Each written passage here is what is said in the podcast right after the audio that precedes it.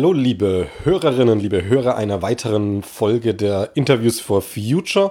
Heute eine kleine Spezialausgabe, super interessant, denn es ist jetzt nicht ein Einzelpersoneninterview, wie wir es sonst meistens haben, sondern der Mitschnitt einer Podiumsdiskussion.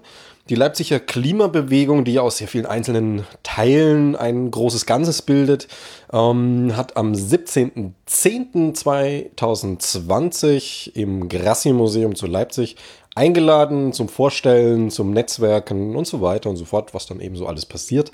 Und da gab es eben auch eine Podiumsdiskussion, die ich moderieren durfte und ähm, daher hier nun auch bei unserem Podcast der Mitschnitt dieser Podiumsdiskussion eine Art Zeitdokument. Vielleicht heute interessant zu hören, aber bestimmt auch in 20 Jahren noch einmal. Viel Spaß! Ja, dann würde ich mal beginnen. Hallo, mein Name ist Dominik Memmel, ich bin von den Scientists for Future. Erstmal ein paar Vorworte zu der Runde, die wir hier haben. Es ist ja heute, diese ganze Veranstaltung ist ja nicht von einer Organisation, ähm, sondern es ist eine ganze Mischung. Wir haben über Extinction Rebellion, Parents for Future, Ende Gelände, könnte man jetzt noch ganz viele aufzählen, die heute hier sind. Es geht also um die Vernetzung.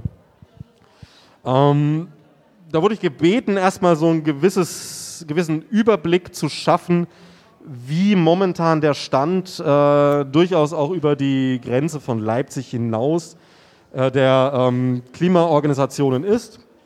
Und da fällt eigentlich zweierlei sehr deutlich auf.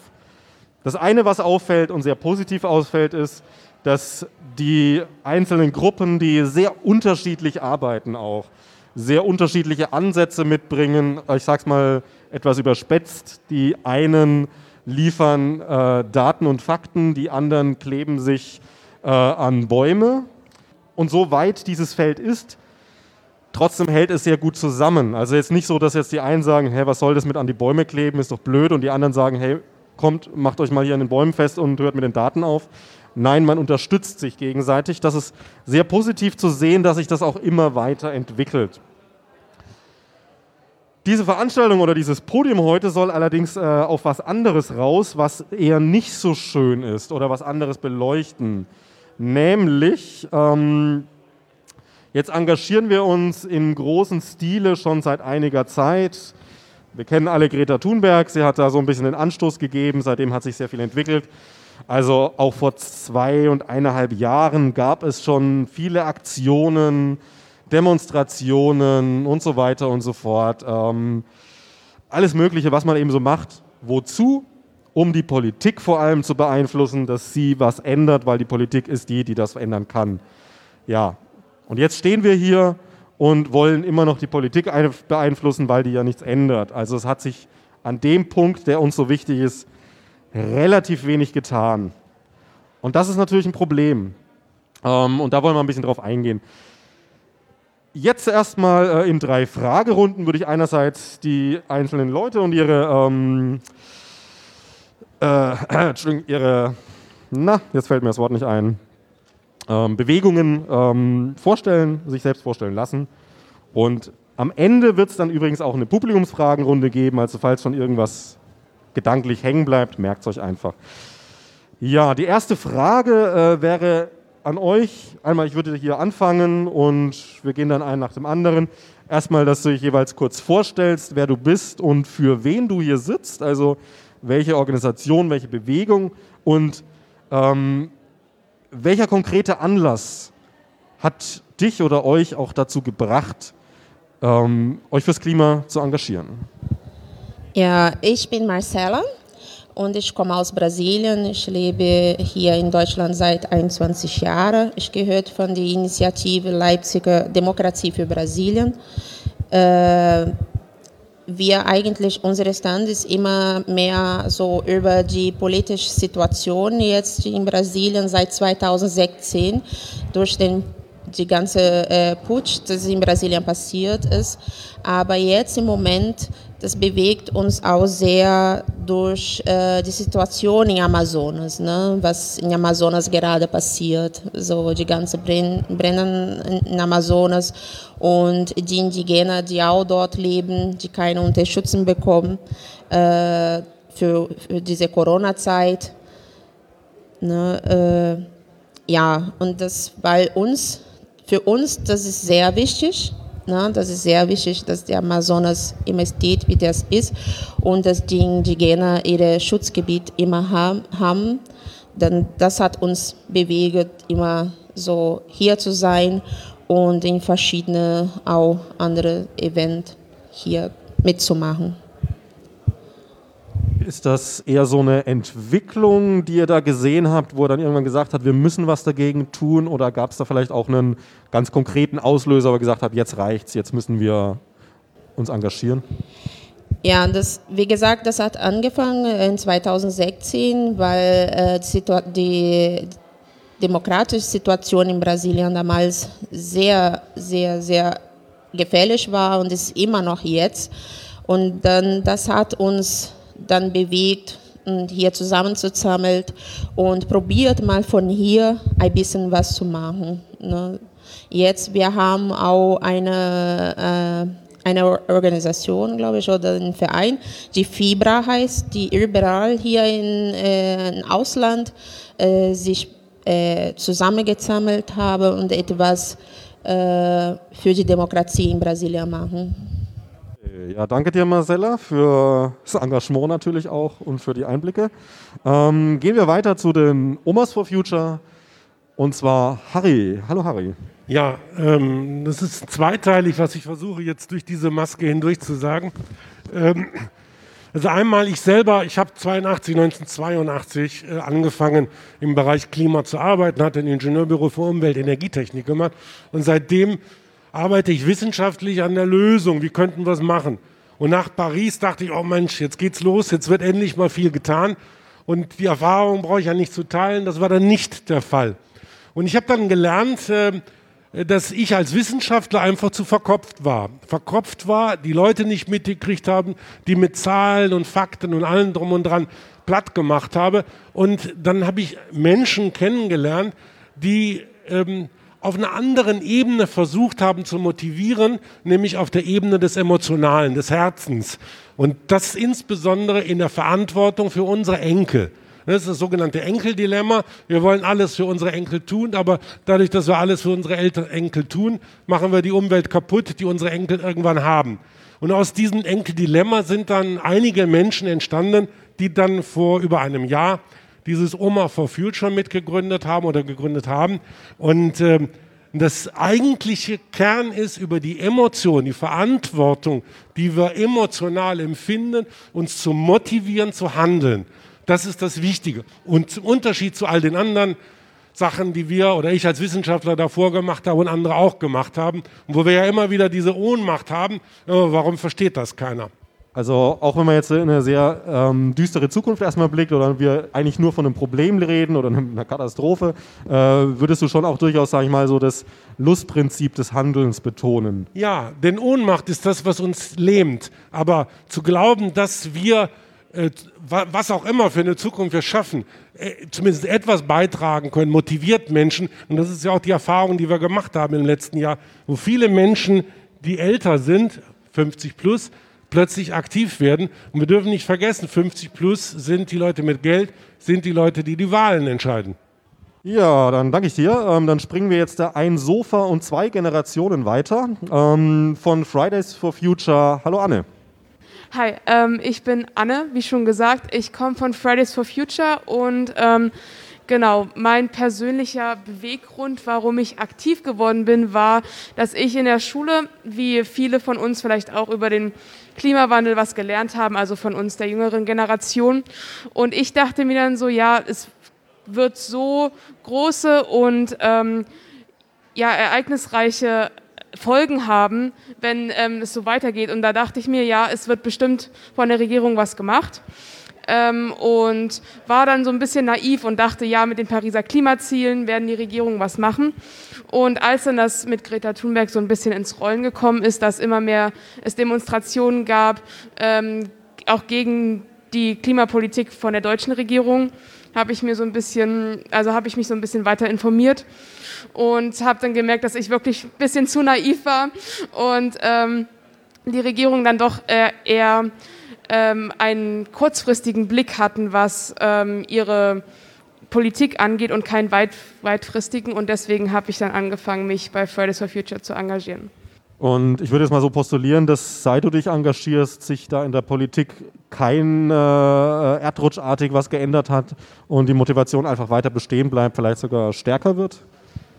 So, kannst du es nochmal wiederholen? Ähm, so dass deine Motivation äh, bestehen bleibt oder vielleicht sogar steigert. Ja, mein, also meine, seitdem ich eigentlich gekommen bin, ist meine Motivation noch weiter gestiegen, weil es passiert immer noch nichts wirklich. Ähm, und zum Beispiel ähm, das, was gemacht wird, ist meistens Gerede oder ähm, zu zögerliche Ansätze, zum Beispiel Kohleausstieg 2038. Und ähm, Trotzdem ist die Klimakrise nach wie vor die größte Bedrohung der Menschheit und die größte kann die größte Katastrophe in der Menschheitsgeschichte werden. Und deswegen müssen wir immer noch was dagegen machen. Ja, ne, danke dir. Ähm, der Danneröder Forst ist ja momentan äh, sehr aktuell, ist nicht der erste und wird nicht der letzte sein, äh, weil Autobahnen sind ja nun mal wichtiger, wie manche meinen. Was will man schon mit dem bisschen Wald? Äh, das sieht äh, Raste von Ende Gelände natürlich anders. Ähm, da sind wir uns, glaube ich, alle einig. Hallo Raste. Hi. Äh, ja, wie du schon gesagt hast, ich bin Raste ähm, bei Ende Gelände aktiv hier in Leipzig, seitdem es die Ortsgruppe eigentlich so gibt. Ähm, das Bündnis ist sozusagen das Dach für die verschiedenen Ortsgruppen. Ähm, Ende Gelände ist international. In Prag, in Frankreich, überall gibt es Gruppen. Ähm, genau. Und ähm, ja, beim Dani sind wir auch jetzt so ein bisschen dran. Ähm, viele von uns sind jetzt auch dort gewesen und oder auch nach der Aktion rübergefahren. Vor zwei Wochen hatten wir die Aktion im Rheinland, äh, die Massenaktion zivilen Ungehorsams. ähm, Genau. Persönlicher Grund würde ich gleich mal so ein bisschen rüberhüpfen. Ähm, ich habe tatsächlich eben lange drüber nachgedacht, weil es jetzt ungefähr drei Jahre her ist. Äh, und es war so, dass ich hierher kam und irgendwie meinen individuellen Konsum perfektionieren wollte. Ich bin dann irgendwie in den Laden gegangen und habe versucht, alles vegan zu kaufen. Ich habe versucht, alles verpackungsfrei zu kaufen und noch möglichst nach sozialen Standards zu schauen. Und dann habe ich irgendwie gemerkt, scheiße, das geht ja alles gar nicht. Äh, und bin auch teilweise dann immer irgendwie mit einem leeren Einkauf wieder, mit einem leeren Wagen wieder rausgegangen. Ähm, ja, und dann war ich witzigerweise 2018 auf dem ersten Klimacamp im Leipziger Land in Pödelwitz, das ist hier um die Ecke, auch ein Dorf von der Braunkohleabbagerung bedroht. Und da haben sich so ein paar Leute gefunden und so ähnliche Gedanken gehabt und ähnliche Widersprüche bemerkt. Und dann hat man so gemunkelt, ah ja, wir wollen jetzt hier vielleicht eine Ortsgruppe in Leipzig aufbauen. Ähm, und dann ging das alles ganz schnell und dann waren auf einmal irgendwie beim ersten Auftaktplenum im Pögerhaus 80 Menschen und es war ein Riesending. Äh, ja, und so hat das dann irgendwie seinen Lauf genommen. Und ich habe gemerkt, krass, ähm, es gibt da irgendwie andere, die auch so merken, das geht alles nicht. Wir müssen jetzt irgendwie das große Ganze hinterfragen. Und das ist total cool. Ja, dann danke ich dir schon mal und dann springen wir weiter zu Paul äh, von der Initiative Am Boden bleiben. Hallo Paul. Ja, Am Boden bleiben ist sehr klein, deswegen möchte ich das kurz vorstellen. Das ist eine Gruppe, die sich gegen das Fliegen ausspricht, die für eine drastische Flugreduktion eintritt und eine Mobilitätswende das Problem von am Boden bleiben ist, wie gesagt, das sind sehr wenige Leute und die Flugindustrie ist gigantisch. Und diese Gruppe gibt es seit 2018 und hat versucht, ein, ein Loch zu besetzen, was es vorher in dieser riesigen Klimagerechtigkeitsbewegung noch gar nicht gab. Denn Fliegen symbolisiert wie kein, kein anderes Verkehrsmittel, ja, dass das weiter so nicht so einfach funktioniert und Trotzdem werden da Jahr für Jahr Milliarden reingesteckt. Selbst in der Corona-Krise wird das nicht aufhören. Da hat Lufthansa zum Beispiel 8 Milliarden Euro bekommen, nur damit nichts passiert. Und ja, meine persönliche Motivation, wieso ich gerade beim Bodenbleiben gekommen bin, ich bin jetzt selber, bevor ich in der Gruppe war, auch ganz selten geflogen und hatte das gar nicht so reflektiert. Und ich würde jetzt auch nicht sagen, dass ich meine Einstellung zum Fliegen deswegen sehr stark verändert hatte.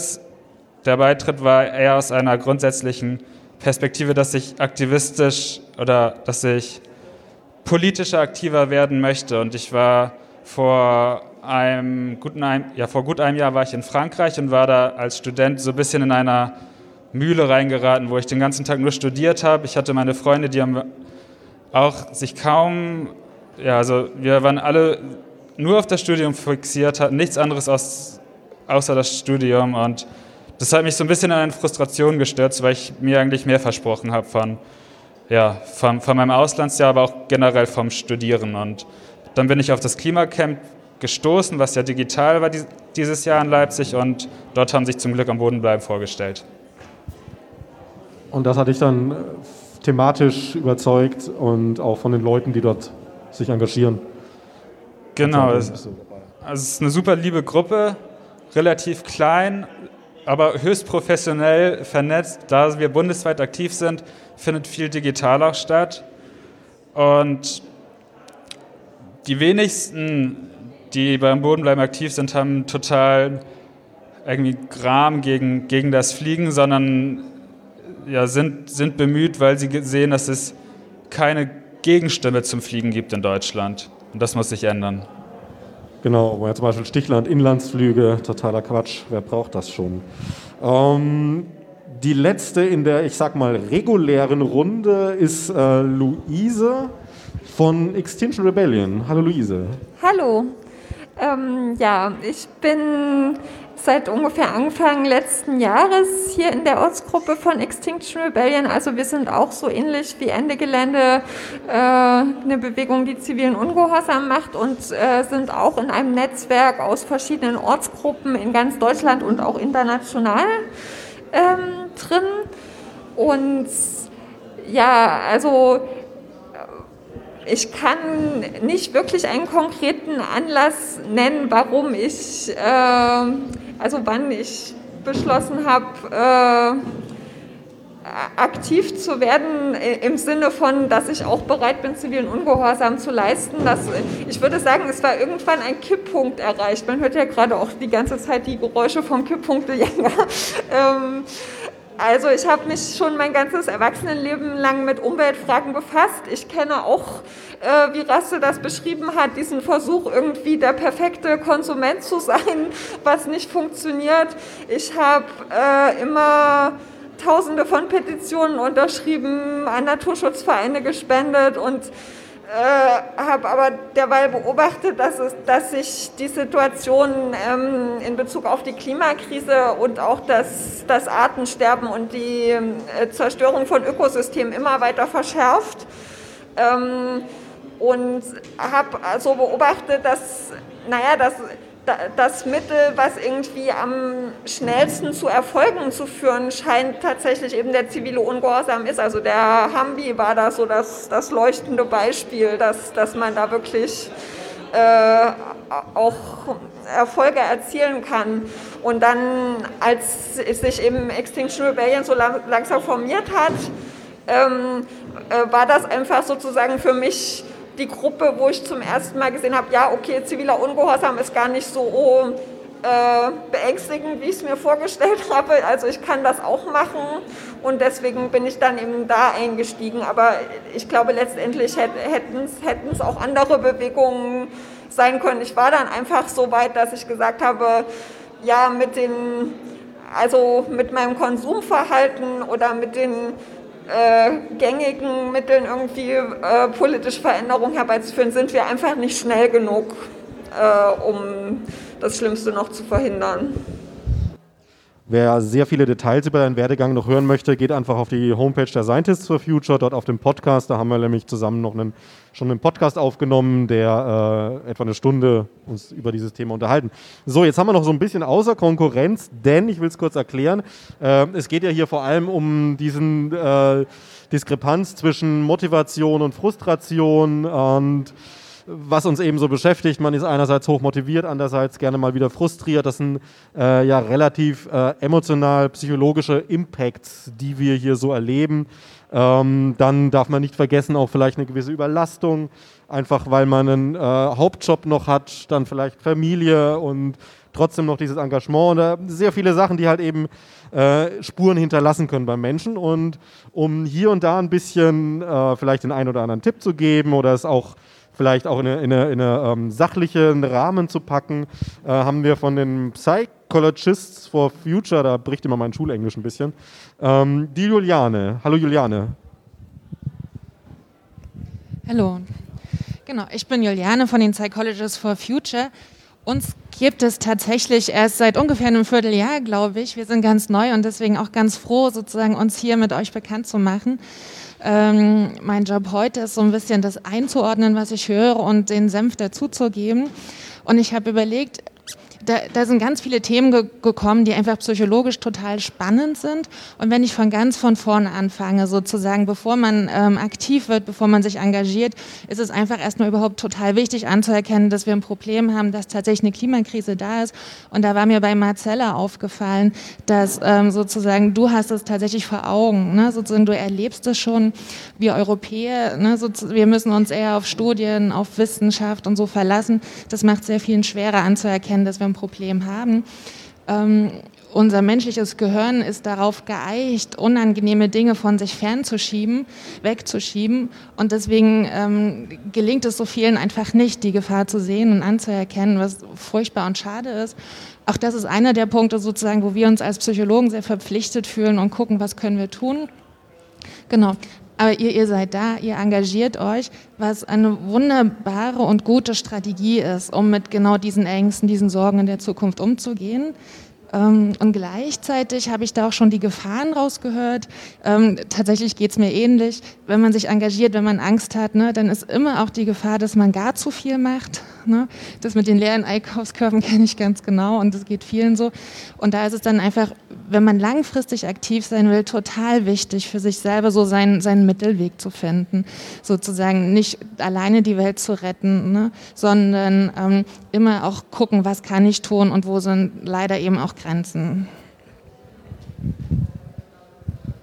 Ja, ich denke, da kommt auch so ein bisschen äh, das äh, sachlich gesehen etwas schwammige, aber für einen Laien sehr gut erklärbare Wort Psychohygiene ins Spiel, dass man einfach, ähm, man kann ja seinen Körper, sag ich mal, gesund und sauber halten, mehr oder weniger hygienisch und gesund, fit. Ähm, das ist aber eben mit der Psyche genauso möglich und vor allem, wenn die Einschläge größer werden, umso wichtiger. Nun kommen wir zur Runde 2. Ähm, die Frage ist, was bedeutet denn das gemeinsame Handeln, also vor allem auch das Gemeinsame, dass man nicht ganz alleine den Weg geht oder auch als Gruppe nur alleine, sondern dass es eben noch andere Gruppen gibt, andere Menschen äh, in der Gruppe und so weiter fort. Und auch was, was gibt dir persönlich dieses Gefühl von Gemeinschaft, Marcella? Ja, äh, für mich ist besonders be zum Beispiel, dass ich hier in Leipzig oder dass ich so hier in, in verschiedenen Ländern auch, dass äh, so viele Brasilianer, die im Ausland leben, die sich gemeinsam äh, die gleiche Meinung haben, versuchen auch gegenseitig zu helfen. Ne? Und äh, und mit gegenseitig Brasilien Demokratie zu, helfen und was im Moment in Amazonas passiert. Ne? Das ist äh, für mich sehr wichtig, dass hier in Leipzig wir so viele Leute, auch nicht nur Brasilianer, aber auch so andere Leute, die uns unterstützen und die Möglichkeit geben, dass wir äh, reden können, was im Moment in Brasilien passiert, im Regenwald mit unseren Indigenen und äh, das ist sehr wichtig, dass wir diese Möglichkeit haben. Wie ist es für dich, dass du äh, jetzt auf der einen Seite das, was du sagst, aber auf der anderen Seite jetzt äh, nur noch sehr über die Entfernung, über Videokonferenz, Telefon äh, mit den Leuten in Brasilien vor Ort Kontakt halten kannst? Fehlt dir das auch, dort zu sein? Äh, meinst du, ob dass ich noch dort Kontakt habe? Nee, also fehlt es dir auch mal selber selber persönlich dort zu sein, also diese Kontakte persönlich zu halten. Ja, ich glaube, wenn ich dort gewesen bin, hätte ich noch mehr aktiv gewesen. Ne? Dort äh, hätte ich mehr gemacht und hier ist ein bisschen begrenzt. Ne? Wir können es machen, nur wenn das wirklich möglich ist. Und äh, das fehlt doch ein bisschen, aber wir versuchen alle Möglichkeiten so äh, zu nutzen, etwas zu machen und zu reden und zu sagen, was im Moment in Brasilien los ist.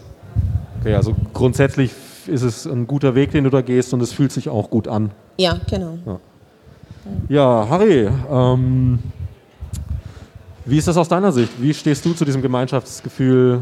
Wie ist das auch vielleicht in der Umsetzung, Entwicklung? Also ich sage mal, es gibt eine Stärke, das ist wichtig. Stärke deswegen, weil man in der Angst nicht alleine ist. Ne? Wir haben Ängste, das heißt, ich brauche Menschen um mich herum, mit denen ich diese Angst teilen kann, aber sie darf natürlich nicht dazu führen, dass wir uns gegenseitig blockieren. Ähm, es ist wichtig, Teil einer Bewegung zu sein, auch wenn wir sicherlich hier an vielen Ecken unterschiedliche Ansätze haben, aber sozusagen als Physiker gesagt, der große Vektor stimmt und insofern ist halt alles gut.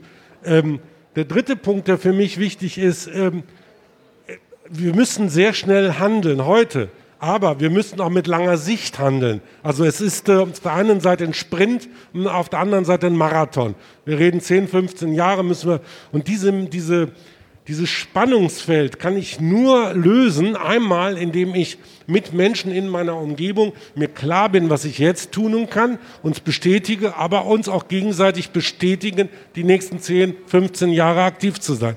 Deswegen ist Gemeinschaft wichtig. Und last but not least, politisch ist auch Gemeinschaft Macht. Und das darf man nicht vergessen. Okay, ich würde jetzt mal kurz auf so, so dieses, äh, was du am Anfang angesprochen hast, mit ähm, die Angst, die lähmt. Äh, hast du da vielleicht mal eine Situation erlebt, wo das jemandem so geht und die Gruppe dann oder durch das, die Gruppendynamik das sich hat auflösen können? Ja, momentan in Corona-Zeiten ist das alles ein bisschen schwierig, aber ja, das habe ich erlebt. Ähm, und was auch schön ist, ist im Prinzip, wenn ältere Menschen zum ersten Mal in ihrem Leben zoomen, äh, zum ersten Mal virtuell unterwegs sind, etc. etc. Es sind natürlich auch Grenzübergänge für die Menschen, die normalerweise, ich sage mal, stricken und jetzt anfangen zu sagen, okay, was mache ich, was kann ich bei mir machen, was kann ich in meiner Stadt machen. Und das ist auch schön. Also das ist auch nur mit Gemeinschaft machbar, wenn dann jemand einem anderen hilft.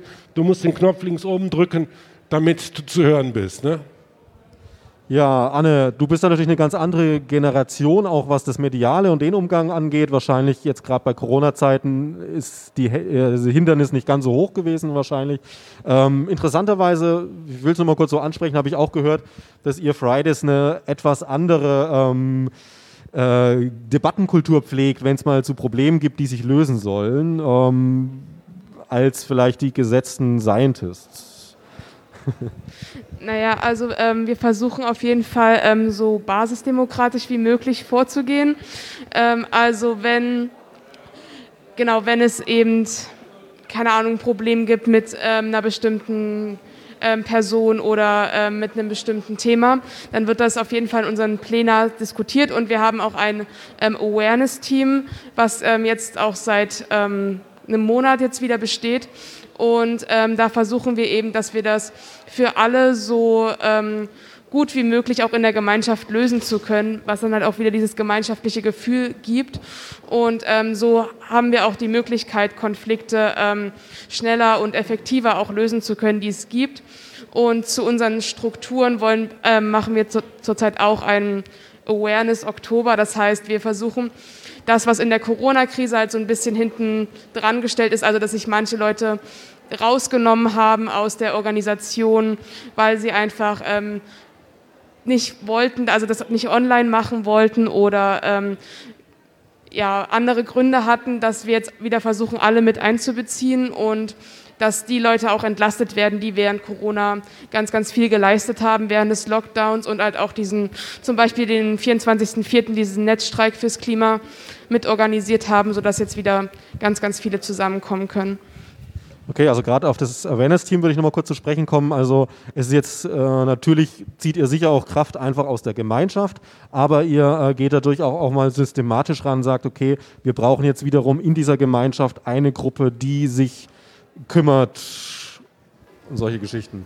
Genau, also wir haben im Grunde, dass wir das nicht alles im Plenum ausdiskutieren müssen, was sehr kräftezehrend ist und sehr viel Zeit auch in Anspruch nimmt, haben wir dieses Awareness-Team, was sich dann sozusagen, wo dann eine Person, die halt jetzt gerade sich ähm, nicht wohlfühlt in dem Plenum oder ähm, ein anderes Problem hat, zu uns kommen kann sozusagen und dann ähm, also dass wir halt persönlich erstmal ein persönliches Gespräch haben, dann darauf eingehen können, auf die Probleme, sodass wir das halt nicht alles ausdiskutieren müssen und das halt sozusagen über verschiedene Ebenen geht, sodass wir auch nicht alle uns selber damit überlasten, wenn das ähm, jeder sozusagen in dem, ins Plenum trägt und dann alle darüber diskutieren. Ja, super. Ähm, Raste, ich will es mal kurz nochmal mit den Scientists vergleichen. Also wir sitzen da und unsere großen, sag ich mal, äh, schwierigen Momente sind die, wo wir an einem Tag äh, fünf arbeiten, fünf ähm, Papers durcharbeiten müssen. Das ist auch manchmal unangenehm und kann auch mal einen psychischen Stress bedeuten, aber ich denke mal, äh, sag mal, im Waldkampf in Anführungsstrichen äh, oder bei so einem Wetter, fünf Wochen, zwei Tage, wie auch immer, wie lang, äh, wirklich in Wäldern zu hausen und dann auch noch ähm, mit der Polizei kollidieren und das sind wahrscheinlich auch nicht die nettesten Typen teilweise, ist wahrscheinlich was anderes. Äh, ich würde jetzt auch noch erstmal durch die allgemeine Frage, was gibt dir diese Gemeinschaft bei euch äh, Ende Gelände und ähm, auch wie, wie spielt das vielleicht mit rein, diese, diese größere Belastung, die ihr quasi an der Front habt und wie da die Gemeinschaft vielleicht halten kann? Also wo ich auf jeden Fall auch bei den Fridays for Future mitgehen würde, ist, ähm, dass ich es total klasse bei uns finde, dass individuelle Probleme definitiv nicht als individuell angesehen werden, sondern zu einem kollektiven Problem gemacht werden. Ähm, ich finde, da stellt man sich schon einem System gegenüber, allein durch diese Praxis, dass normalerweise, wie, man, wie es üblich ist, dass Kranke, Alte und Schwache irgendwie abseits von der von der, vom Rest der Gesellschaft äh, zurechtkommen müssen. Ähm, ich finde, da kann man schon, sagen wir mal, im Kleinen transformieren.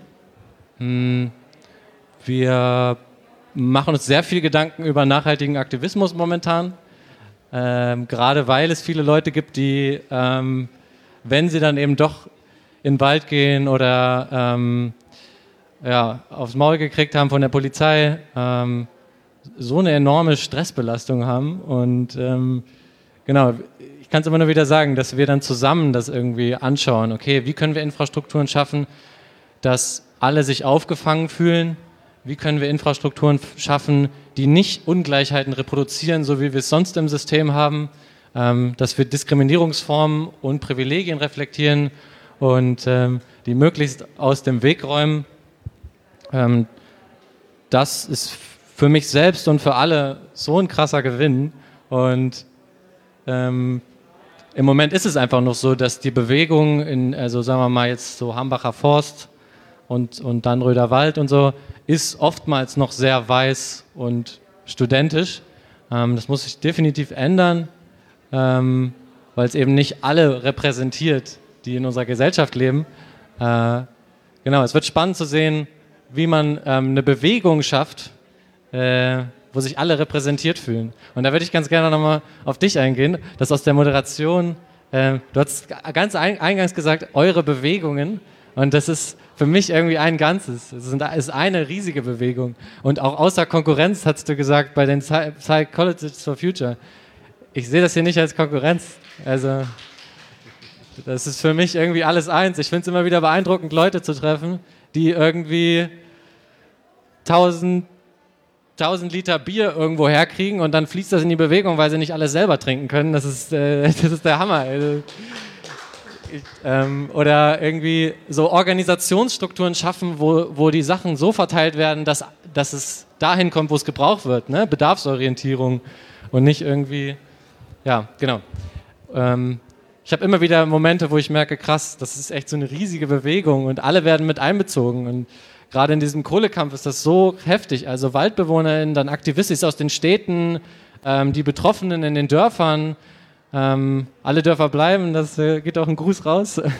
ähm, aber auch die Mitarbeitenden in den Konzernen sollen langfristig natürlich mit einbezogen werden. Ähm, ich habe da Momente gehabt, jetzt auch vor zwei Wochen wieder, wo wir dann den Dorfspaziergang bin ich mitgegangen im Rheinland und dann kam dann eine Frau von Alle Dörfer bleiben, ich kenne die gar nicht persönlich, aber die brüllt dann ins Mikro, dass sie richtig Bock hat, dass sie seit drei Generationen da wohnt und sie hat richtig Bock, gemeinsam mit allen irgendwie antifaschistische, feministische und sonstige Kämpfe mit uns zu führen. Das ist so geil. Genau. Ähm, und das macht für mich immer wieder aus, dass ich merke, wow, also es gibt mir so viel Empowerment und ich merke, Veränderung ist möglich gegen diesen gesamten Machtapparat. Ich weiß gar nicht, wie wir es nennen sollen. Das System. Äh, oder vielleicht die, die das System in diese Richtung drängen, wie auch immer. Ähm, Ja, man merkt bei dir vielleicht sehr schön, dass das, äh, also hast du mich vielleicht auf missgestanden vorhin, ähm, ich sehe das ähnlich wie du, ähm, dass das eine Bewegung ist quasi mit sehr vielen äh, individuellen Aspekten, Spektren, Farbspektren vielleicht. Eine Sonne, die strahlt und trotzdem gibt es blau, weiß, grün, rot, gelb. So vielleicht. Ähm, aber man merkt bei dir auch sehr schön, wie, wie das dich halt auch emotional mitnimmt äh, und zwar auf eine positive Weise. Also quasi einfach eine Welle, äh, dieses Gemeinschaftsgefühl, ähm, dass man nicht alleine dasteht, sondern zieht. Da würde ich jetzt gerne zum Paul überleiten. Ähm, natürlich, ich denke, wir gehen, sind all, uns alle einig, dass wir an einem Strang ziehen. Ähm, trotzdem sind es Bewegungen, die sich auch von ihren Begriffen zum Beispiel Einzelbewegungen sind. Du hast von dir gesagt, dass ihr relativ wenige seid, äh, aber sehr professionell ähm, organisiert. Ist vielleicht ein ganz anderes Bild, was du da jetzt bringst. Ja, guter Punkt. Wir können leider nicht an einer großen Awareness- und Care-Struktur ansetzen, weil wir nicht genügend Leute sind. Wir regeln das aber im Kleinen. Dazu will ich gleich noch mehr sagen. Vorher wollte ich noch loswerden, dass dadurch, dass wir so viel digital machen, ist es auch schwierig, so diese körperliche, emotionale Nähe zu bekommen, die man auch gerade für, für große Aktionen benötigt, dass dieser Zusammenhalt da ist. Und für mich persönlich hilft es total, dass ja, die Pinguine ein, ein total tolles Bild abgeben und viele Leute kennen die Pinguine, obwohl das keine, keine, große, keine große Gruppe sind. Und erstmal durch diese positive Resonanz und auch, glaube ich, der Glaube an, an das, was wir machen, ähm, schweißt die Gruppe auch ziemlich, ziemlich zusammen. Und zu der Professionalität, Professionalität ist es so, dass wir viele, viele AGs haben. Und eine AG ist zum Beispiel die Prozess- und Care AG, die dann dazu auch, ja, die organisiert, dass jede Person nicht allein in der Gruppe ist, sondern einen Tandempartner, Partnerin bekommt, die dann auch regelmäßig telefonieren oder sich schreiben können, wenn irgendwas ist. Und dann auch immer genug Zeit einplant, wenn, wenn wir mal die seltenen Treffen haben, dass wir dann auch genau absprechen können, wie es uns geht. Wobei die sind leider immer so vollgetagt, dass das immer leider ist der, der Punkt, der dann als erstes ja, wegrationalisiert wird.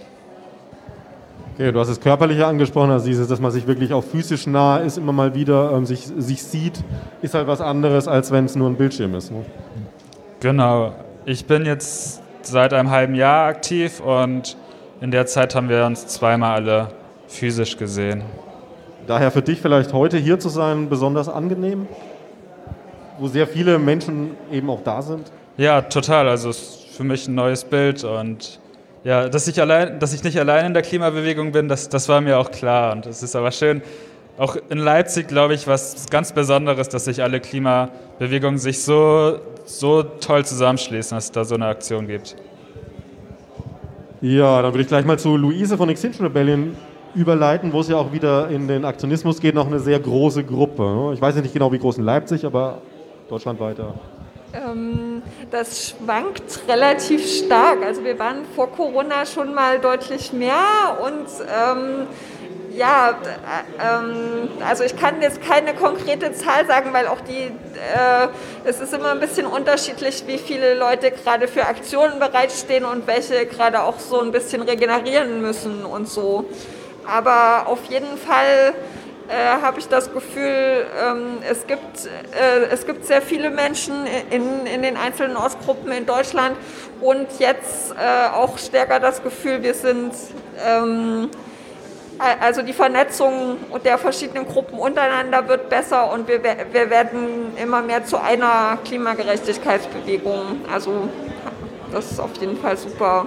Und wenn er sich so gerade so entwickelt, wenn du siehst, es wird immer, es wird mehr, es wird vernetzt, also die Gruppe wird größer und enger, äh, rückt enger zusammen. Ähm, was macht das ganz persönlich mit dir? Wie fühlt sich das an? Vielleicht kommen neue Gedanken oder was auch immer. Ähm, also das fühlt sich auf jeden Fall gut an, weil Harry hat vorhin schon gesagt, Gemeinschaft ist auch Macht. Also je mehr wir werden, desto größer wird die Hoffnung, dass wir wirklich äh, einen Systemwandel hinbekommen können. Ähm, ja, und ähm, so die Begegnungen mit anderen Menschen zeigen mir halt auch, dass, äh, dass es die Alternativen eigentlich schon gibt. Also dass, dass es nicht irgendwie utopische Spinnereien sind, dass die Gesellschaft auch anders funktionieren kann. Also das haben ja auch viele schon gesagt, sondern es, es, es gibt eigentlich die, die richtigen Menschen sozusagen für eine andere Gesellschaft sind schon vorhanden und äh, wir müssen halt einfach die Strukturen jetzt noch so umbauen, dass es auch für, dass es für alle passt, also dass alle so zusammenleben können. Ja, also wie man so hört, sind wir uns, glaube ich, im Großen und Ganzen absolut einig, dass wir eine Bewegung sind. Ähm, genauso wie ja auch ein Freundeskreis nicht aus Klonen besteht, sondern aus individuellen Personen, also eine Bewegung aus individuellen Teilen. Ähm, in den individuellen Teilen natürlich unterschiedlich. Und du hast jetzt viel gehört, Juliane, äh, auch persönliche Dinge und so weiter und so fort. Äh, wie würdest du das einordnen? Jetzt habe ich, sagst du mir nochmal deine Frage, ich habe die gar nicht richtig verstanden. Naja, du hast jetzt viele unterschiedliche äh, Dinge gehört zu dem Thema der, der äh, Gruppendynamik, des Zusammenhalts. Ähm, wie würdest du das so einordnen, was du so gehört hast? Oder vielleicht gab es ja auch was, wo du ansetzen willst. Also eigentlich hatte ich mir vorgenommen, aber ich fasse nochmal zusammen, gar nichts dazu zu sagen, weil, weil ihr alle die Aspekte, die Gruppe so wichtig und so besonders und so gut machen, habt ihr schon genannt. Aber ich, ich fasse es einfach doch nochmal zusammen. Ne? Also sozusagen dieses Gefühl, dass man nicht alleine dasteht, ne? dass man Teil einer großen Bewegung ist, die macht mächtig, die entlastet aber auch, weil man eben nicht alleine alles reißen muss, sondern weil sich jeder nach seinen eigenen Fähigkeiten und Möglichkeiten einbringen kann. Und wenn man gar keine Zeit hat, kann man wenigstens Bier spenden. Ne? Oder sozusagen, also jeder, jeder macht das, was er kann und wenn man ein Teil einer Gemeinschaft ist, dann ist das auch gut. Ähm, von daher ist es einfach, eigentlich ist alles gesagt worden. Was ich aber trotzdem hinzufügen wollte, ist, wir würden gern unterstützen. Und zwar kann eben doch manchmal, einige Sachen kamen auch schon, ne? wenn viele Menschen zusammenkommen, gibt es manchmal Schwierigkeiten. Ich höre auch, ihr habt tolle Strukturen, wie ihr das gut abfangen könnt. Wenn ihr aber doch mal Grenzen habt, ne, dann wollen wir auch da sein. Also wir bieten Trainings an, Kommunikationstraining, Mediation. Ähm, wir haben uns aber auch vorgenommen, ähm, ausgebrannte Aktivisten zu unterstützen. Also ihr könnt gerne tatsächlich auf uns zukommen und dann bieten wir Gespräche an, um so ein bisschen zu unterstützen, zu schauen, was braucht der Einzelne oder was braucht eben auch die Gruppe, wenn, wenn man sich bei irgendeinem Thema verrennt. Das heißt, man kann auch so ein bisschen verkürzt sagen, die Psychologists for Future sind auch ein bisschen dafür da, dass wenn es Probleme gibt in Gruppen, bei Einzelpersonen, die nicht wissen, an wen sie sich wenden können, ähm, bitte offensiv melden bei euch. Eure Tür ist immer offen. Ja, Juliane, danke ich dir. Und dann kommen wir zu Runde 3, bevor es dann zu den Publikumsfragen übergeht. Ähm, das ist jetzt so ein bisschen so, so, so, eine Mischung aus, was will ich tun äh, in Zukunft, welche Strategien will ich fahren. Ähm, ich würde mal diese drei Aspekte, die jetzt ich jetzt nochmal so vortrage, kurz als, als Hauptgedanken ansetzen und dann antwortest du einfach, wo du sagst, das ist für dich jetzt eine, interessant, da willst du was zu sagen, das ist wichtig. Also einerseits, was willst du in Zukunft tun? Wo ist die Zukunft deines Engagements? Ähm, auch vielleicht strategische Gedanken, welche Strategien sind nötig, wo muss sich vielleicht was ändern oder wo ist was schon sehr gut und äh, möchte man nochmal darauf hinweisen. Und das dritte dann auch, ähm, natürlich nochmal so ein bisschen äh, zähneknirschend. Ähm, wir machen so viel Aktionismus und es tut sich in der Politik so wenig. Warum gibst du trotzdem nicht auf? Warum machst du weiter? Ja, äh, ich glaube, so unser Ziel, ne, was, was wir wollen, ist, dass in Brasilien wieder eine normale Demokratie werden, dass jeder Recht, äh, jeder Recht hat, so äh, zum Bildung, zum Gesundheit und zum, äh, zum Leben, ne, wie alle anderen auch. Und besonders, dass die Amazonas bleibt, wie es immer war, dass Indigene weiter geschützt wird, ne, weil das äh, im Moment äh, bei dieser äh, Mandate jetzt von Bolsonaro, das ist das erste Präsident von Brasilien, die Indigene nicht respektiert, ne, das nicht das äh, die Schutz, Schutzgebiet von denen respektiert. Und äh, unser Ziel ist, dass Bolsonaro rausgeht, so schnell wie möglich, ne, dass er nicht mehr sowas an das brasilianische Volk und an, an Amazonas und äh, äh, an die Indigenen so antun, was er bis jetzt macht. Und äh, ich möchte es weiter tun, wie das ich jetzt mache, äh, durch verschiedene Treffen, äh, durch äh, unsere Internetseite, also äh, unsere Facebook-Seite und immer teilnehmen ähm, an alle Aktivitäten. Das gibt so, wo man darüber sprechen kann und äh, die Leute auch ein bisschen wahr machen, was im Moment in Brasilien passiert und dass wir dabei unterstützen bekommen kann und dass die Leute sehen, was eigentlich dort in Brasilien los ist. Ne? Weil die Amazonas ist nicht nur für die Brasilianer wichtig, aber für alle ne, für die ganze Welt wichtig. Das ist nicht nur für uns, nicht nur, weil ich Brasilianerin bin, aber für die ganze Welt. Der Amazonas ist sehr wichtig. Äh, ja, dann möchte ich an diese Richtung bleiben, für die Demokratie für Brasilien, für die Rechte von allen, die in Brasilien leben und dass die Amazonas so steht, wie es immer war und geschützt auch. Und wenn du jetzt heute hier bist und siehst, dass eine, viele interessierte Leute, viele unterschiedliche Gruppen, also genau dieser Zusammenhalt, der weit über die Grenzen des geht, was jetzt dein persönliches Thema ist. Also vielleicht sind hier Leute, die sagen, nee, mein Thema ist nicht der Regenwald, sondern die Ozeane. Und trotzdem hält man zusammen. Ähm, ist das so ein Aspekt, der dir auch äh, diese Motivation gibt, weiter dran zu bleiben? Ja, doch. Ja, doch.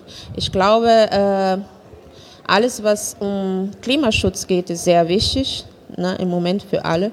Und deswegen ist sehr wichtig, immer so teilnehmen in welche, in welche so Events wie heute hier und die Möglichkeiten mitzumachen, dabei zu sein. Ja, Marcella, äh, danke ich dir äh, fürs Engagement natürlich auch.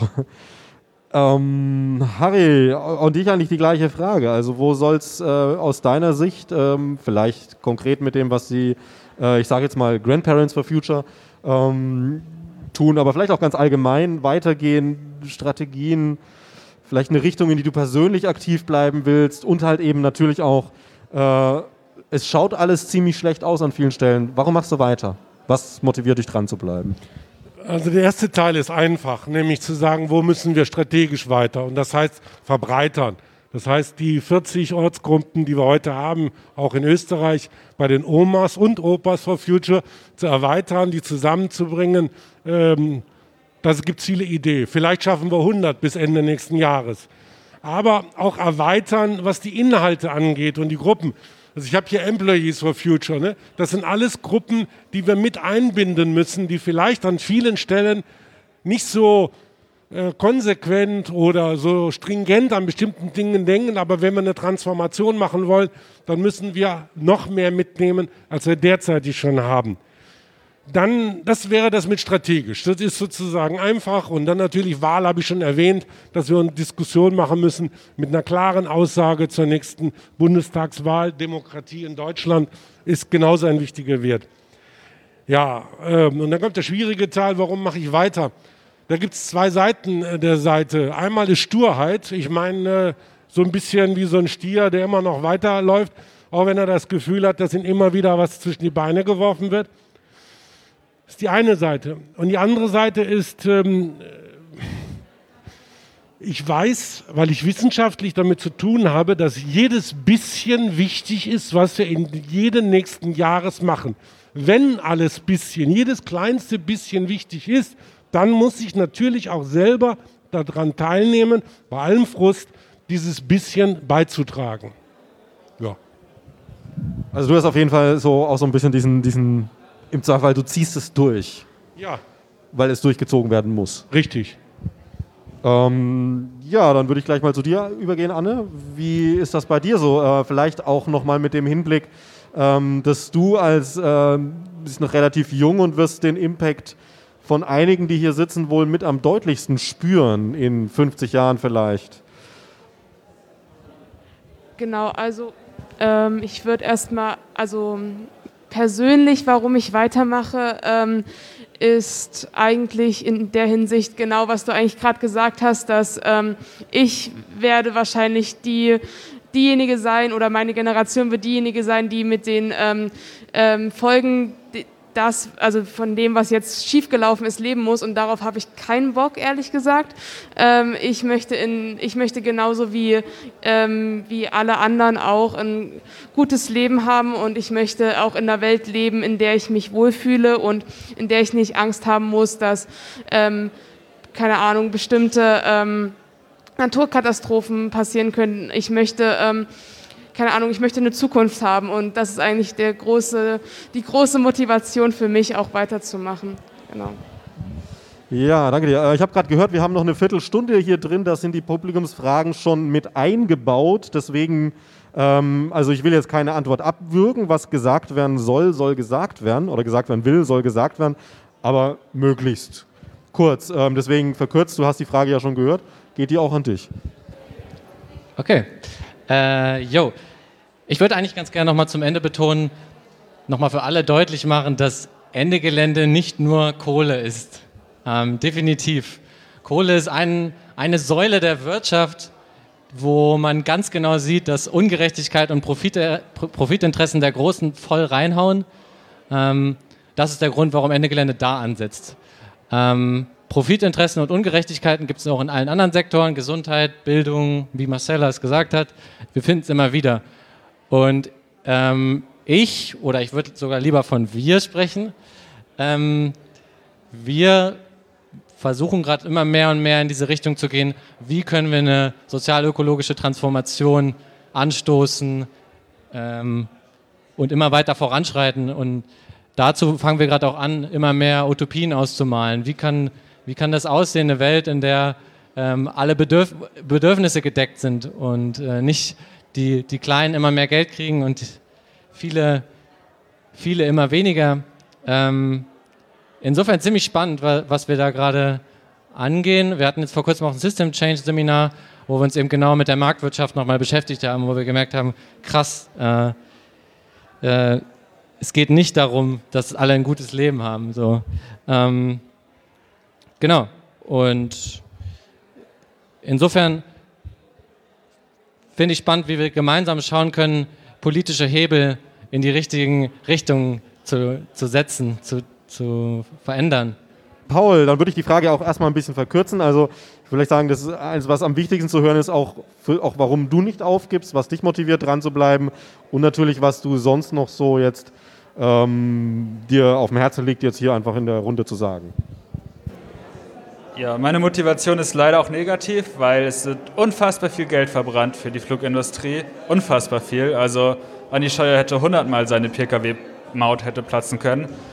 Und ja, also konkret am 31. eröffnet der nächste Flughafen und es muss kein Flughafen mehr errichtet werden in einer Zeit der Klimakrise. Und mir liegt auf dem Herzen, wenn ja, das David am Boden bleiben auch sehr präsent sein um auch einen Protest zu zeigen, dass das nicht, dass es ein, so, ein weiter so nicht mehr geht. Und wenn ihr Lust habt als Gruppen und das gut findet, dann könnt ihr auch das verstreuen. Wir brauchen auch total viel Hilfe. Nicht jeder muss nach Berlin fahren oder so. Man kann auch abseits jetzt solcher Aktionen viel, viel tun, um auch ein Bild gegen die, ein, ja, um beim Bild gegen die Luftfahrtindustrie mitzuarbeiten. Okay, Paul, danke ich dir und ähm Luise, vielleicht auch an dich die Frage, so, wie soll es weitergehen? Wo siehst du jetzt die nächsten Schritte und auch, ähm, was motiviert dich, diese Schritte äh, zu gehen und vielleicht mit Freude sogar zu gehen? Ja, ähm, also zum Thema, wie soll es weitergehen? Ich beobachte gerade mit äh, großem Interesse, dass es in mehreren europäischen Ländern jetzt Bürgerinnenversammlung zur, zur Lösung der Klimakrise, was eine der Forderungen von Extinction Rebellion ist, äh, schon gibt. Also in Großbritannien ist die tatsächlich auch nach, nach XR-Aktionen äh, initiiert worden. Frankreich hat eine gemacht und die Niederlande haben auch das gerade beschlossen. Ähm, und äh, den Ansatz finde ich halt wirklich toll, weil, weil das eine Chance ist, uh, mit weniger Lobby-Einfluss und halt und wirklich unter Berücksichtigung aller Interessen äh, zu, zu, Lösungen zu kommen. Die sehr spannende Frage ist dann natürlich noch, äh, das muss dann auch von den Regierungen umgesetzt werden, was diese Bürgerinnenversammlungen ausarbeiten an Lösungen. Ähm, also es darf nicht einfach nur eine Wohlfühlveranstaltung bleiben. Und jetzt gibt es ja auch so erste Initiativen, die sagen, Klimaaktivistinnen müssen sich in die Parlamente wählen lassen, also die Klimalisten und United for Bundestag und so. Also das beobachte ich auch mit viel Interesse. Ja, und ähm, zu dem Thema, warum äh, gebe ich nicht auf, warum bleibe ich dran? Also ich habe so ein, ein Lieblingszitat von Václav Havel, das ist, Hoffnung ist nicht die Überzeugung, dass etwas gut ausgeht, sondern die Gewissheit, dass es Sinn hat, egal wie es ausgeht. Ja, das ist ein schöner Satz. Ja, ruhig das Mikro weiter. Ähm, dann würde ich jetzt auch äh, der Knappheit eben, also falls du jetzt einen ganz konkreten Ansatz sagst, da musst du jetzt was zu sagen aus deiner Sicht, dann tu es gerne. Ansonsten würde ich auch einfach mal, vielleicht auch interessant zu hören, wie die Psychologin, die das jetzt eher in das Licht gestellt hat, sich selber motiviert. Wo kommt denn deine Motivation her, ähm, dich so zu engagieren und warum gibst du nicht auf? Also ich glaube, meine Motivation kommt am Ende auch von der Angst sozusagen. Ich, ich sehe, wie es kommen wird, wenn wir nichts tun. Und dann denke ich an meine Kinder, die so eine schöne Zukunft haben. Und ähm, genau, eigentlich, was ihr auch gesagt habt, dieses Wissen, ne, es gibt mir einen Sinn, ich kann wenigstens ein bisschen tun, ich tue das, was ich kann, ne, um dann so ein bisschen dagegen zu steuern. Und ich glaube, ich, ich würde gerne noch mal was sagen, langfristig aktiv bleiben ist, ist wie so ein mega, mega langer Marathon und es ist wichtig, dass man immer gut auf sich selber achtet. Das würde ich einfach jeden und immer gerne mitgeben. Ne, wenn man super, super, super lossprintet am Anfang, dann hilft, macht man zwar viel und hat doch vielleicht erstmal ein gutes Gefühl, viel zu tun, aber es muss halt auch lange reichen. Von daher nehmt euch die Zeit, die ihr braucht, um auszuruhen. Achtet auf eure Grenzen. Ähm, seid nicht zu perfektionistisch bei allem. Und ähm, erlaubt euch einfach äh, euch selber auch, ne, sozusagen euch Auszeiten zu gönnen und nicht alles perfekt zu machen. Also zum Beispiel auch mal einen Tag, wo man jetzt nicht so darauf achtet, wie groß der Abdruck ist, den man hinterlässt an diesem Tag.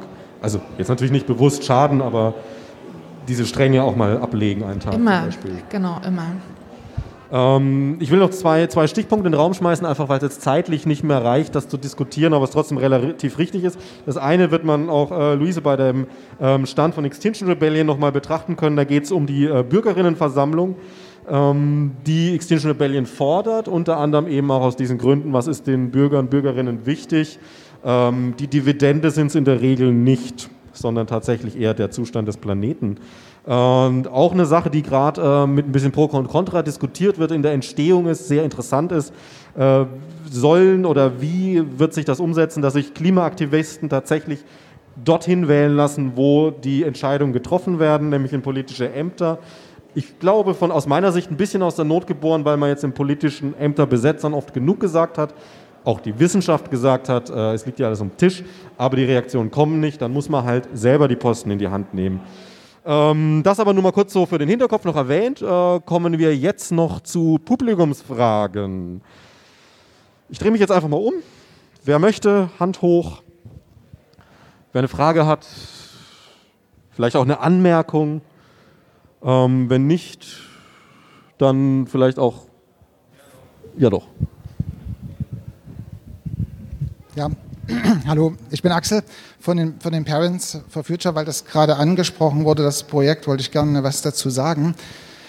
Ähm, ich bin Teil von einer Initiative, die nennt sich Hack the System und ähm, wir sind völlig verstreut aus dem ganzen Bundesgebiet, Leute aus der Klimabewegung, von den Fridays und Parents for Future, von Extinction Rebellion und äh, wir hatten auch die Ausgangsüberlegung, wir brauchen, müssen eigentlich alle Hebel in Bewegung setzen, weil die, weil die Klimakrise wirklich ein dringendes Problem ist. Das sind zum einen die Überzeugung von Leuten aus den anderen Parteien, die ähnlich denken. Dazu gibt es von den Parents for Future äh, eine, eine äh, Kampagne, die nennt sich AG Klimawahlen, wo Material erarbeitet wird, Gespräche geführt werden mit Politikern. Dann das Zweite sind die Bewegungen natürlich auf der Straße, die, die wir hier alle versammelt sind. Und das Dritte ist, dass wir aber auch versuchen müssen, in die Parlamente reinzukommen. Da gibt es äh, an vielen Orten jetzt inzwischen in Deutschland äh, die Gründung von Klimalisten, wo, wo Leute sich zusammenfinden, die vor allem auf kommunaler Ebene arbeiten wollen, sich in die, in die Stadt, aber jetzt inzwischen auch auf, auf Landesebene wählen lassen wollen. Und äh, unser Projekt, das nennt sich United for Bundestag, ähm, was gerade angesprochen wurde, das versucht, die Kräfte zu bündeln, um auch auf Bundesebene ins Parlament zu kommen. Und zwar äh, sind wir personell eng verflochten mit den Klimalisten. Also die meisten von uns sind in irgendeiner Klimaliste bereits mit engagiert. Und der Klimaschutz soll auch das, der Kernpunkt sein dieses, äh, dieser Aktivität. Aber wir müssen noch viel stärker werden und deswegen wollen wir äh, Verbündete suchen bei den anderen Parteien. Also wir sind eigentlich auch schon dabei die praktisch die gleichen Ziele teilen, die sich vielleicht in einzelnen Programmpunkten unterscheiden, wo sie ihren Fokus drauf gelegt haben, aber die eigentlich genau das Gleiche wollen wie wir alle. Und die wollen wir alle zusammenführen in einer äh, Hüllpartei, in einer, einer Containerpartei, wo alle zusammen antreten können. Nicht nur die Parteien, die es schon gibt, auch die Klimabewegung, auch Leute, die selber alleine nur antreten wollen. Ähm, und da ist praktisch jeder, jeder willkommen. Und im Moment führen wir mit äh, vielen Parteien Gespräche, damit sie dort bei diesem Projekt mitmachen, damit wir auf jeden Fall bei der nächsten Wahl auch im Bundestag sind. Ja, ist auf jeden Fall eine interessante Entwicklung, denn äh, was soll man machen, wenn, ähm, ich hatte es letztens auch in einem Interview, äh, ganz interessant, äh, Angela Merkel als schönes Beispiel, ähm, bringt ja jedem Bonbons an die Haustür und erzählt auch ganz viele nette Sachen, aber es passiert halt nichts. Und das ist ja so ein schönes Beispiel für die Politik, dass man dann eben selber den Druck nicht nur von außen, sondern von innen macht letztlich. Ähm, falls ihr vielleicht auch untereinander noch die ein oder andere Frage habt äh, oder Anregung. Ansonsten, also wenn jetzt keine Fragen mehr sind. Doch, ja, nimm noch eins von den Mikrofonen, die gleich da. Hey, ähm, ich bin Fritz, ich bin ja bei verschiedenen Gruppen, vor allem Robin Wood und jetzt vielleicht demnächst Ende Gelände in Leipzig auch aktiv ähm, genau, und auch überregional noch anders organisiert. Ähm, genau, und ich finde es ein bisschen kritisch gerade, wie sich die Diskussion entwickelt. Ich habe den Eindruck, jetzt es steht hier so der Konsens im Raum, dass irgendwie nicht widersprochen wird, dass es gerade darum gehen sollte, wir sollen in die Parlamente gehen, das ist jetzt der nächste Schritt der Bewegung. Und ich finde, das ist eine echt offene Debatte, wo ich ehrlich gesagt mich klar dagegen aussprechen würde.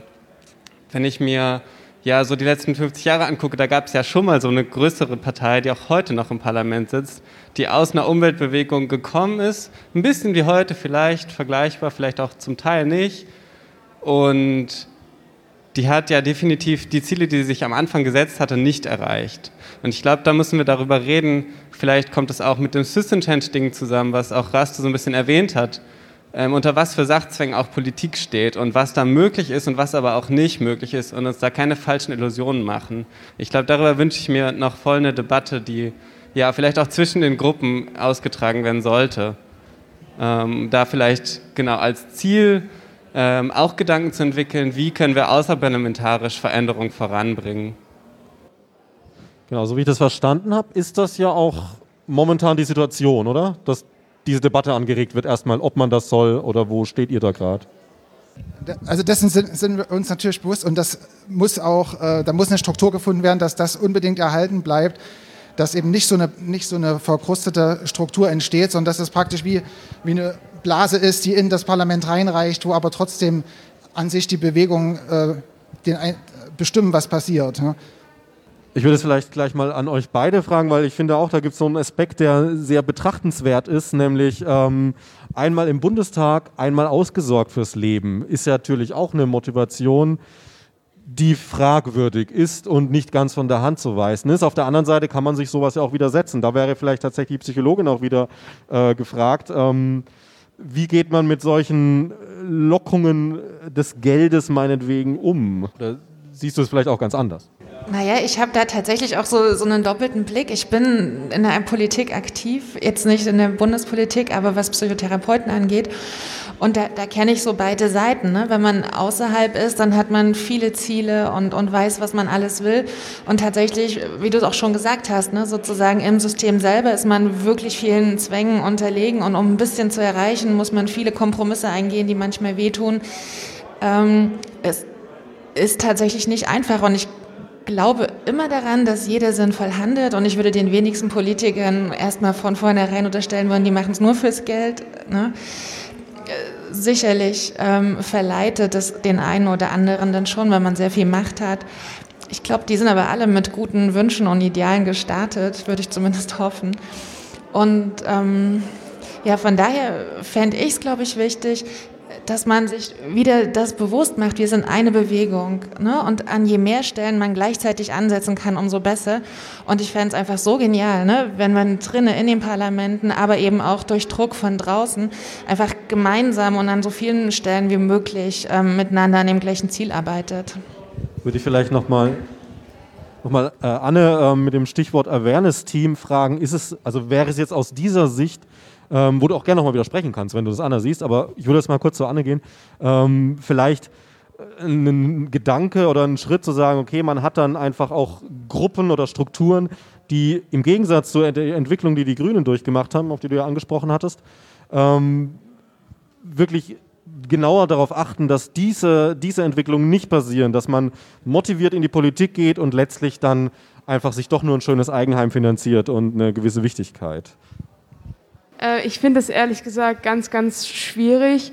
Ähm, da auch so eine, so eine Linie ziehen zu können, weil wir sind ja, also klar, wir sind versuchen eine Bewegung zu sein. Wir sind eine Bewegung, aber wir sind trotzdem immer noch alle individuelle Menschen und wir haben ganz unterschiedliche ähm, auch Handlungsgründe, warum wir bestimmte Dinge machen.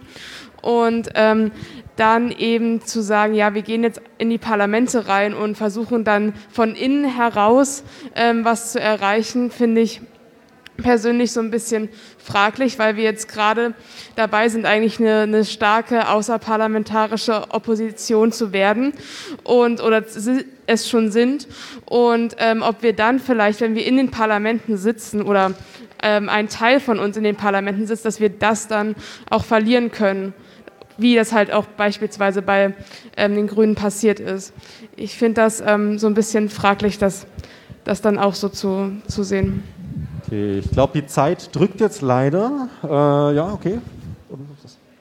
Ähm, ich sehe das mit den Zwängen im Parlament. Ich frage mich trotzdem manchmal, wie ist denn die Theory of Change, die Vorstellung von Wandel, wenn wir eine reine außerparlamentarische Opposition sind? Und sozusagen, wie kommen wir dann von starker außerparlamentarischer Opposition zu befreite, emanzipatorische, solidarische Gesellschaft? Da ist mir so die der Mechanismus auch noch nicht klar, wie ihr euch das vorstellt. Okay, wir müssen jetzt leider hier raus. Ähm, ich finde es aber gerade ein ganz guter Moment, auch wenn ich jetzt die letzten äh, Fragen und Meinungen abwürgen muss. Nicht, weil ich es will, sondern wirklich aus Zeitgründen. Äh, das, ist ein, das ist sehr gut, weil jetzt ist eine Diskussion aufgegangen, die sehr ambivalent ist und dadurch, dass äh, diese Podiumsdiskussion beendet ist, lösen wir uns ja nicht in Luft auf. Wir sind ja immer noch hier im Raum, hier im Grassi-Museum und haben jetzt die Möglichkeit, ähm, die Diskussion, die tatsächlich definitiv eine wert ist. Ich würde sie super gern hier weiterführen, aber wie gesagt, die Zeit äh, haben schon überzogen und kriegen gleich eins auf den Ohren. Ähm, oder ich dann letztlich. Deswegen würde ich sie, wie gesagt, hier beenden. Äh, danke allen Teilnehmerinnen, Teilnehmern, Zuschauerinnen, Zuschauer, Zuhörerinnen, Zuhörern